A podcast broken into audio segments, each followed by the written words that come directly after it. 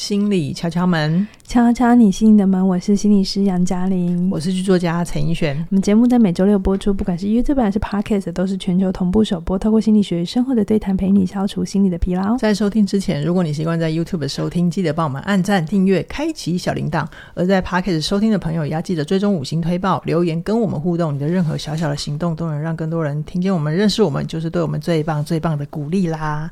嘉玲老师啊，是，你会不会觉得最近有很多朋友都很期待可以跟身边的人有 deep 深度的交流？不是最近哎、欸，好像经营深度关系，好像手机越来越发达之后，大家就会觉得，嗯，手机里好多人，但是真的可以好好聊的人不多。嗯，对，就是呃，我觉得我们敲门也聊了很多关于怎么经营关系啊，甚至于怎么 deep 应该要怎么开始。我们都聊了很多，可是我最近会发现，有可能大家在期待深度交流跟深度关系的时候，忽略一个可能性，就是万一如果对方是给不出来你要的这个关系的话，会怎么办？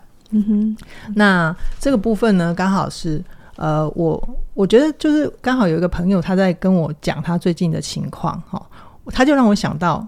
就是我们其实如果觉得跟伴侣、跟朋友聊不来，就可以换嘛，还有的解。嗯、可是如果他期待的关系是跟他的父母、阿爸妈换不掉，这怎么办？哦我我觉得这是很多人都有的一种心情啦，嗯、就是因为他可能生活空间跟对象不多，嗯嗯，所以他希望好好经营，或者真的会影响到他很多心情的那个人，刚好就是他换不掉的人，嗯哼，该怎么办？这样子，好，好，那我刚好就我就呃，经过我朋友的同意，就直接拿他的例子来问你哈。那我这个朋友呢，我先讲他的前提，就是他其实小时候一直都有被他的家长忽视的心情，然后他一直都很不舒服。可是他小时候年纪小，讲不清楚。然后后来他经过学习之后，他现在比较知道怎么好好的表达自己。然后这个事情就发生在有一次。因为他们家是老式公寓，就是如果邮差来送信的话，就会需要拿印章下去收信。邮差会说挂号，就是很大声要喊三次这样丢丢就是这种哎。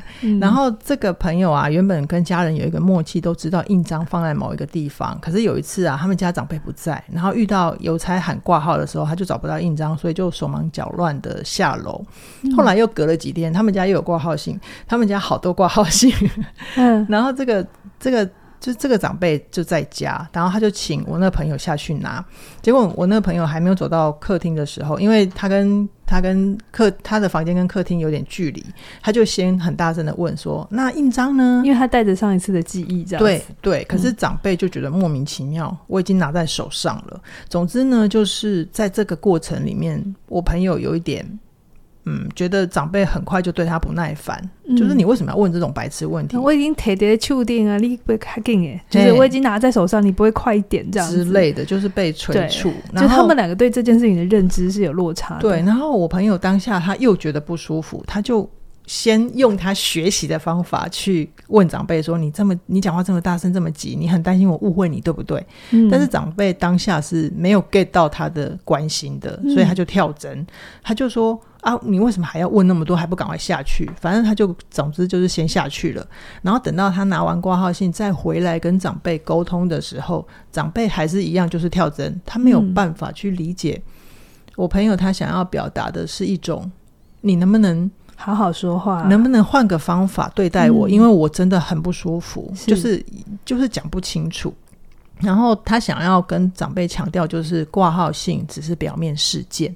然后不舒服的是底下的情绪，你能不能看见我的情绪，然后靠近我的需要？哇，他想要跟他的爸妈做一个很深度的沟通。对啊，对啊，就是他会、嗯、那个时候还对他的爸妈有一些期待啦。然后特别是他还拆解了关于我们现在就是好好说话、好好对待的那种可以去承接对方的情绪的部分，他爸妈是完全完全 get 不到的。他就觉得、嗯、说。比如说，呃，就是你讲话这么大声、这么急，我会担心你。这是你朋友说的。对，我朋友他后来学习的。那但是长辈就是一直说没有。嗯.长辈就说：“那你已经讲的话，我为什么要重复？”他不能理解什么叫做接住情绪。是是，对，所以他要求长辈这样子做，但长辈就是一样，就是就是。把他的情绪推掉，就觉得你是在给我找麻烦。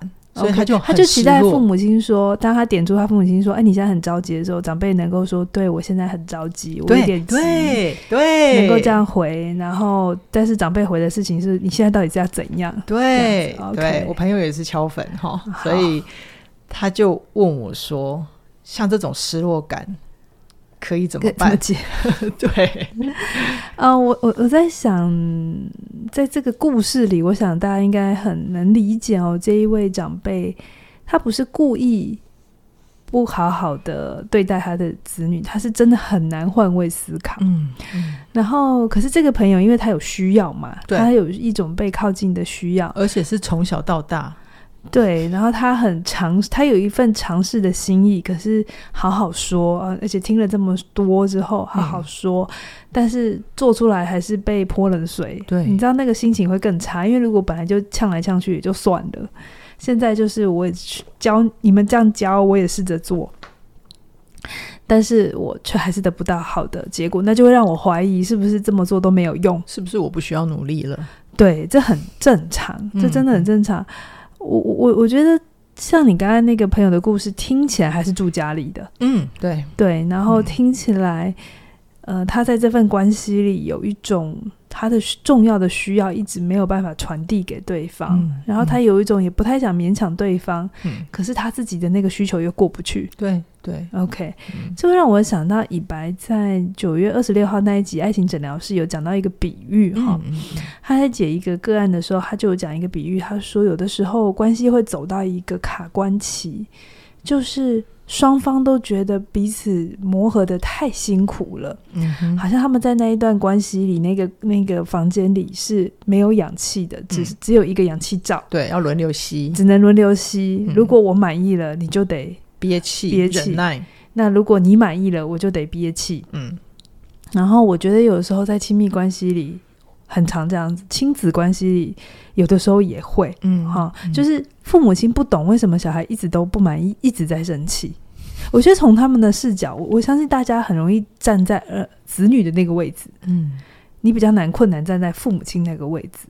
可是如果你家里有青少年的时候，或你想一想，你回到你的青少年，你的父母亲看待你，其实他们也不懂你为什么一直都对这个家各式各样的不满。嗯，真的。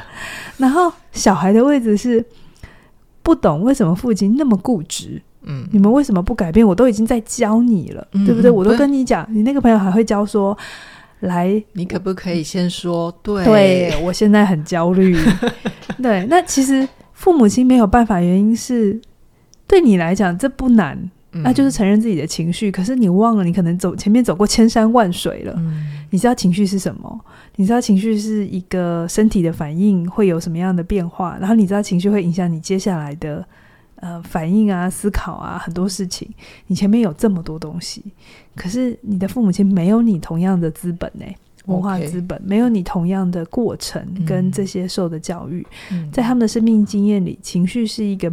不能去处理，也不用处理的事情。杨老师的意思是指父母亲可能在比较有利于他们学习的时候，他们没有这样子的机会。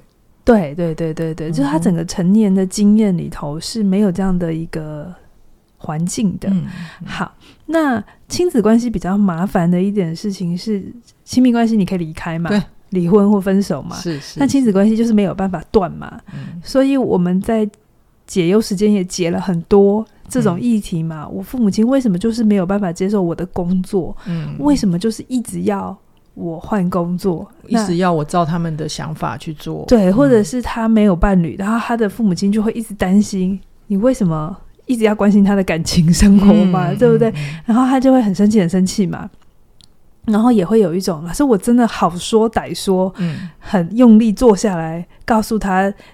就是不要再跨这条界限，这对我多重要。那、嗯、他的父母亲还是这样，怎样讲都讲不通啦。对，get 不到。对，然后这时候就会很挫折。嗯，好，嗯、那面对这个议题，到底该怎么办？哈、嗯，嗯，我我不在你的朋友里头，所以我没有办法进去讲。是但是我可以讲我自己的经验。好，我也有父母嘛。哈，当然，我也有那种，要不就是你吸不到气，要不就是我吸不到气的感觉嘛。好，好经过为人子女四十几年的经验之后，嗯、就是。人家是婚龄，我是当小孩的年龄是几年哦？嗯嗯嗯。我后来学着自制氧气筒，自制氧气筒就是不要再去抢氧气罩这件事情，氧气罩就给他，好，你自己去，我自己做你自己的氧气筒。氧气筒好，比如说我讲我自己的经验，我跟我妈，我妈有一个地方很容易惹毛我，嗯，就是她。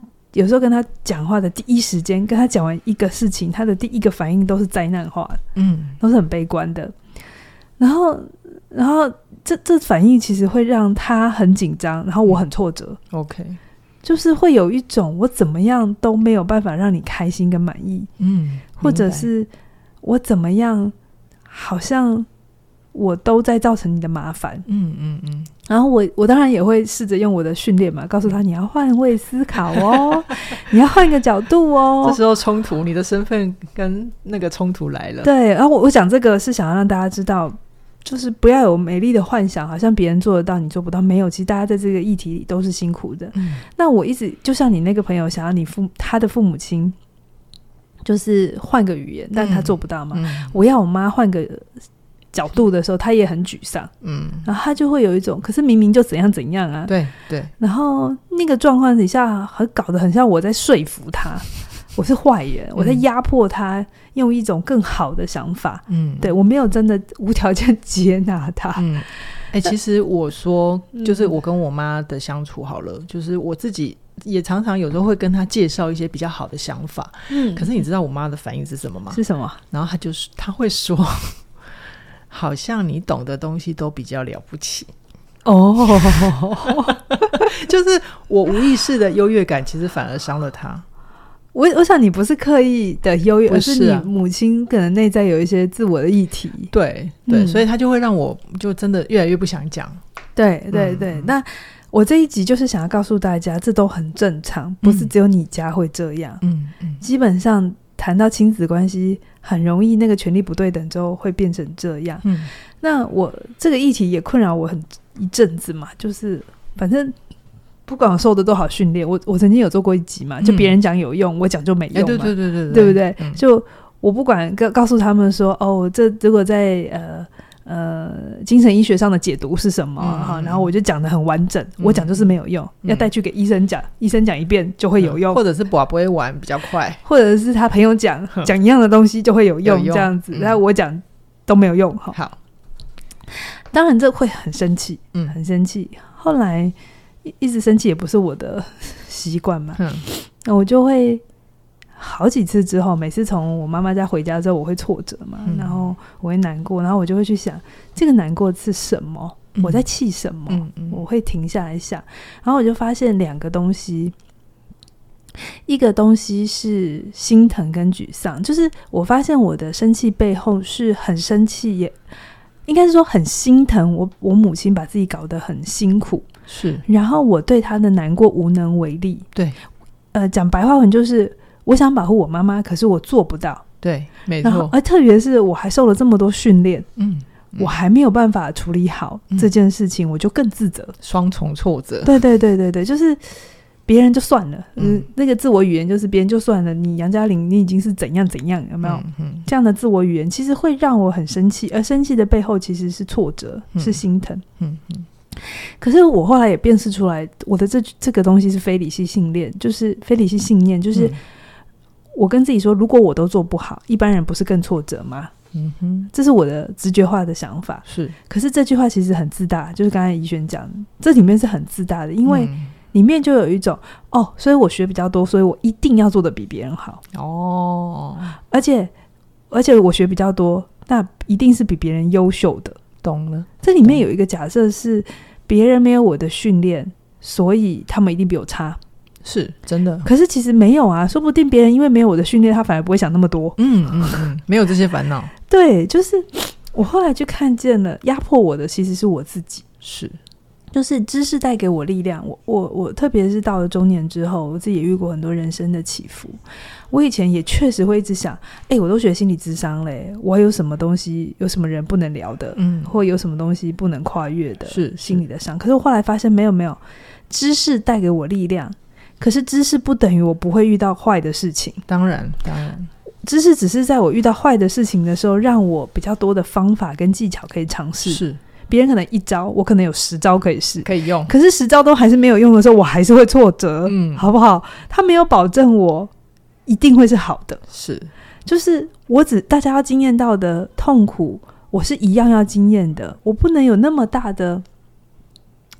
优越感，或是好像我读了这个之后，嗯、你们的痛苦我就不会经验。这其实是一件很自大的事情。明白。我后来花很多力气，发现我不是那个幸运儿，我只是真的就只是知道了这个学问。嗯。可是我人生会遇到的事情，就是会遇到。是。是我不会因为学了这个之后就能够哦，呃呃，感情离婚不会来，或者是我父母亲什么议题不会来，不会，他们都还是会来。嗯、其实你有这个想法，反而是比较合理的。接近一般人的状态。我以前会这样想啊，我以前会觉得我都读了这个，所以我一定可以怎样？其实会有一种交换，就是我读了这个，所以我就等于可以保证怎样？嗯嗯，好，保证什么东西？嗯，保证我不会遇到这些糟糕的事。我想很多人学心理学应该有这个期待，嗯，就是学了之后，所以我就一定不会怎样。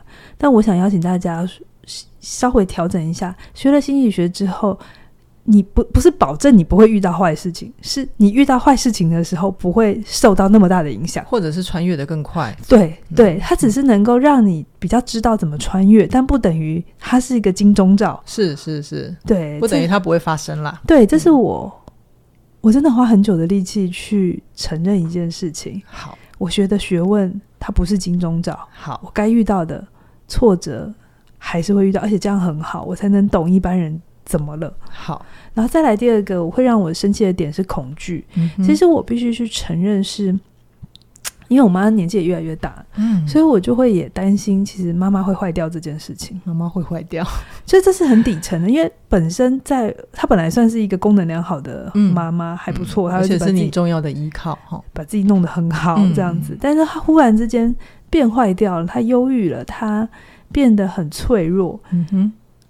如果我站在孩子的位置看他的时候，我也会很慌乱。是，就怎么办？他现在坏掉了，真的。可是我，我后来才意识到，我需要做一个调整。事情是我再也不是他的小孩了。我现在已经够成熟到，我可能要变成我母亲的母亲，哦，照顾他。你要跳脱你原本的角色，我必须不再是用。从下往上仰角看他，嗯、我必须换一个角，可能是平面的平平视，也可能是俯角。俯角就是我有一段时间就跟在内在跟我自己说，嗯、他现在就是个四岁的孩子。哦，你不会跟一个四岁的孩子计较什么？嗯，嗯对。可是如果我把他当我母亲的时候，我会非常的生气，非常的痛苦哈。对。然后后来我就慢慢的明白，嗯、这件事情是会发生的，而且。嗯你知道陪伴一个老人家，有的时候是一件很很无力的事情，因为你陪一个小孩，真的是四岁的小孩，他的认知能力会越来越好，你知道吗？是是，有希望感。嗯、可是你陪一个老人家的时候，你会看到他们一直在衰退，嗯，他的功能只会越来。维持已经很不错了，嗯，那衰退叫必然的过程。其实这种状况也不是谁的错，它就是一些生理限制。对对对，所以它就会变成是我要去消化内在消化这件事情，它就不再是表面议题上你怎么回我怎么回，而是它需要回到更下一个层次是。我们关系怎么了？嗯哼，嗯哼。然后我对这些关系有什么期待？懂。那我说自制养鸡照的意思就是这些理解啊，嗯、真的不是在那个当下他惹我生气的时候我可以做到的事情。你你你如果这样要求自己也太严厉了。就是，这好几次之后，然后我就发现哦，回去很累。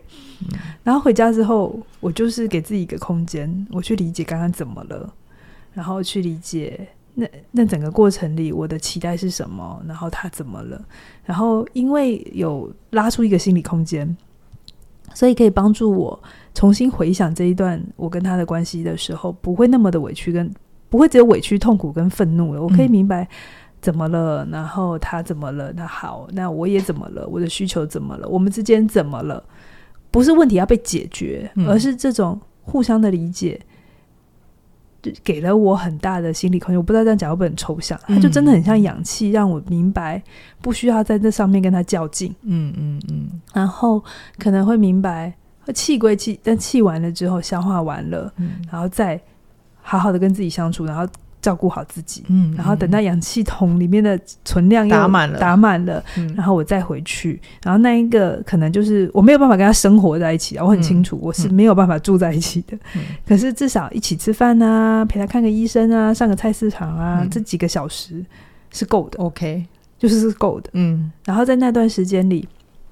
我就好好陪，但如果有时候还是会不小心有摩擦，我还是允许自己有这个过程，嗯，好，但是我不会让自己无止境的要留在那里，我会回来，嗯，对，然后再去反思，然后再去理解、消化我怎么了，我的情绪背后怎么了，OK，对，所以这里面其实是一个反复的过程。你说这是不是一个深度的关系？这是一个非常深度的关系，是，可是它不是我们想象的。理想的完美的状态，对，嗯、它是一个非常需要你呃用很好的心智能力，嗯，去想你怎么了，对方怎么了，然后去看见彼此的限制在哪里。是是，是，我母亲的限制在哪里？他现在的年纪，他现在的生理状态，嗯，我的限制在哪里？嗯、看见你，看见我，也看见我们嘛。对，所以他还是一个很深度的关系，嗯、才值得我们去想嘛。嗯、如果他只是个路人，我干嘛要想嘞？嗯、对，他是个很深度的关系，可是他不等于这个深度的关系能够如所我所想象的能够满足我。嗯、而我也不是不期待他，就是啊，算了，我再也不期待，而是我明白，嗯，那里面有他的困难，嗯嗯，那里面是一种我真的理解，嗯。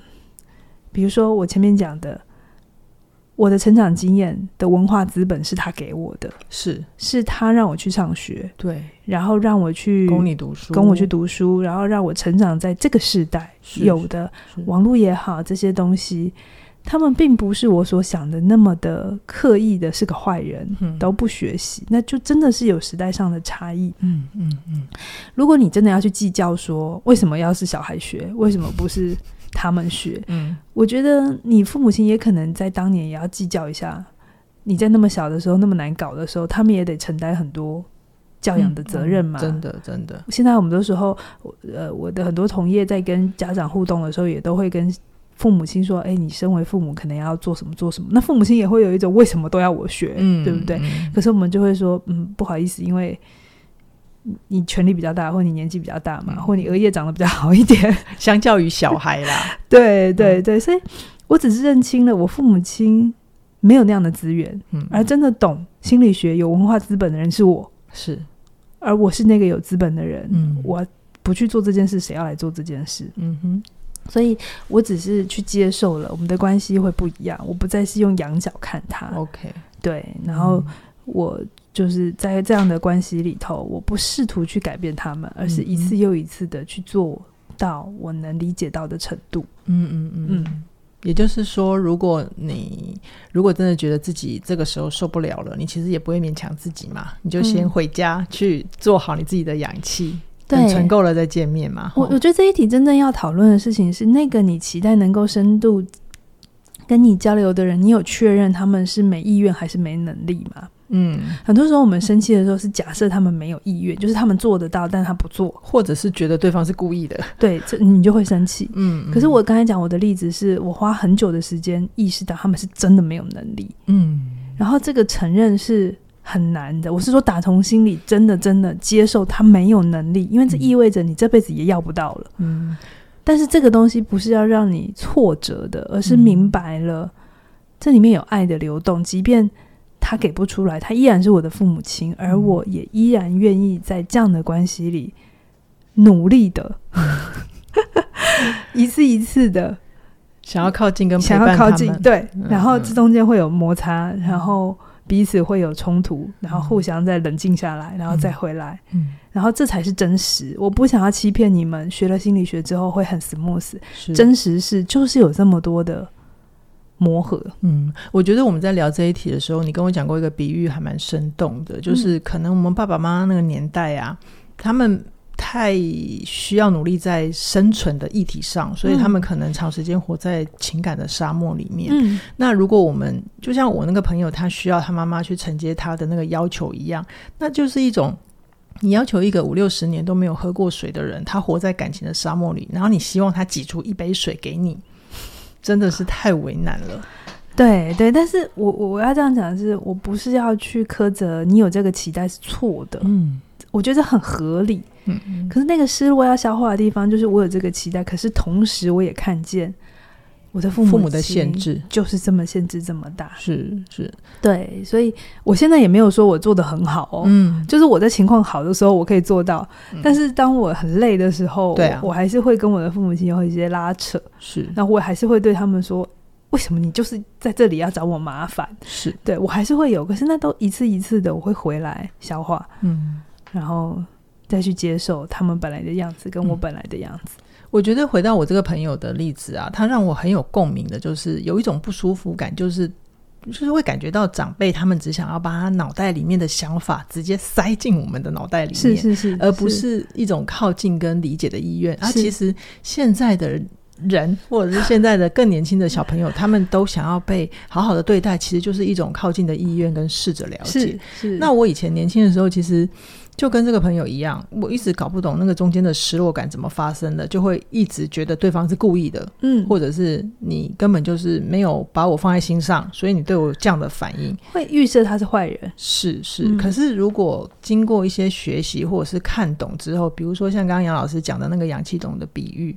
如果你可以知道他们其实是一直活在感情沙漠里面的人，你就会知道对方其实是没能力，对，他们不是故意的，所以你这个时候你就需要回来问自己：那你继续这样子去强迫父母亲或者是长辈，嗯，这是你要的吗？是，因为说不定你这样的 push 跟要求，嗯，对他们来讲也是压力。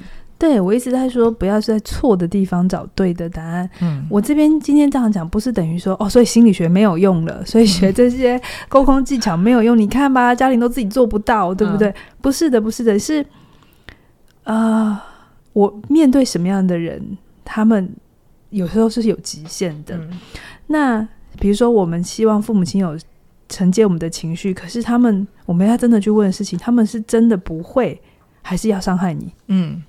他们可能是真的不会。对，你可以想象，你比如说你你现在会心理学的语言，会沟通的语言，你在讲的是希腊西班牙文，好了。那你的父母亲是没有受过这些训练，他们讲的是阿拉伯文，OK。所以呢，你们彼此听不懂彼此的语言是正常的。他也觉得你为什么听不懂阿拉伯文，真的，然后你也觉得你为什么听不懂西班牙文？牙文，可是那不等于西班牙文错，也不等于阿拉伯文错。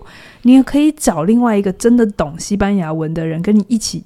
讲西班牙话，然后你会比较顺畅，然后你想要的深度，然后又顺畅又好的关系还是会发生。嗯，嗯，所以他真的都不是切开来看的。然后就是啊，心理学家自己做不到的，所以这件事就没有用。我，我希望大家不是用这个逻辑，可是也不是说哦，心理学家教的，所以就一定要做到。OK。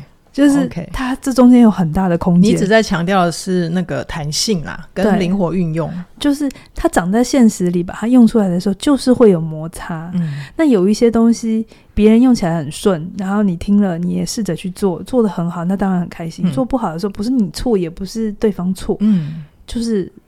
这一套逻辑在你们关系里面没办法运行。对对对。那最后给大家一个干货哈，我朋友问完了我之后，他就问了一个很有意思的问题。他说：“那我要努力到什么程度才知道对方到底是不是对的人？就是意思就是我要怎样，我要什么时候才就是要知道要改变彼此的期待了。”那我分享分享一下我目前的解法，就是如果我发现我跟一个人。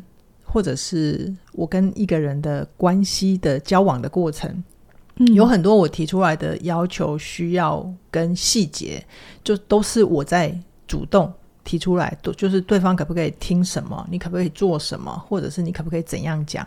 就是如果大部分都是由我主动的话，我就会知道这一段关系其实可能双方。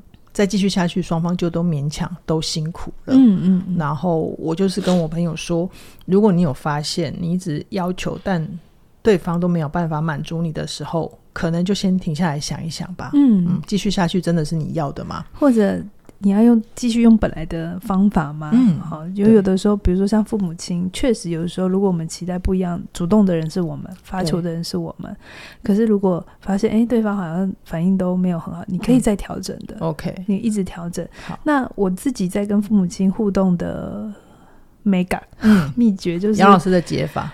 我就一句话，就是我会读他的意图，嗯，然后我不读他的行为。哦，读他的意图，什么意思？就是。嗯有的时候父母亲讲话就真的没有修饰过，所以真的不是太舒服，很直接啊，或者是他会想要干预你，他就直接告诉你该怎么怎么怎么怎么做，他的行为很控制。但是我都会去读他的意图，就是我明白他他是想关心我，或他只是想干嘛。但是不读他的行为，不是说我就照他的行为照做，而是我就是不跳过他的行为，不跟他计较这个行为。嗯嗯嗯，对。然后对方给我的，想给我的，我能收就收，我不能收的呢，我就就还回去.或者是我自己找资源。嗯，对。所以就是我觉得那是一个一辈子的修炼啊。嗯，你收他的爱，但是他的直接跟他的。很大声的讲话，那就是他的。对，他的行为呈现，我就是。呃，某种程度打柔焦，okay. 然后我只会读他的意图。你好聪明哦，什么时候打柔焦都知道哈。就是就训练久了，这个是你可以控制的啦，这是我可以控制的。对对，对，好，那我觉得就是其实每个人都需要很好的关系。那关键是呃，你在一段关系里面要吸引对的人，可能我们需要先做到的就是先有一个自信、自爱，然后自尊的自己。那这个部分呢，其实，在杨老师的好好在一起里面呢。他也会有系统的陪伴你去帮自己梳理，怎么样去找到跟建立自己的自爱跟自尊。那假如你在呃人际关系里面跟大家相处有一些压力的话，杨老师也有提升你的心理免疫力，就是可以有一些有系统的方法去帮你调节，让你的。压力变成你的助力，让你更悠游。然后在邱老师的《活出有选择的自由人生》里面，你会发现，只要你能够改变语言，就能够改变信念。有时候在关系里面辛苦啊，真正卡住你的，可能是你脑袋里面的想法。那这部分，如果你想要前进的话，我们现在有一个周年庆的活动。加入一门课程只要九五折，两门是八八折，三门是七九折。那这个优惠直到十月十七号就截止喽，所以一定要把握这个机会，好好的跟我们一起学习，一起前进。嗯、那我们今天就先跟大跟大家聊到这边，期待下星期空中再会，拜拜。拜拜。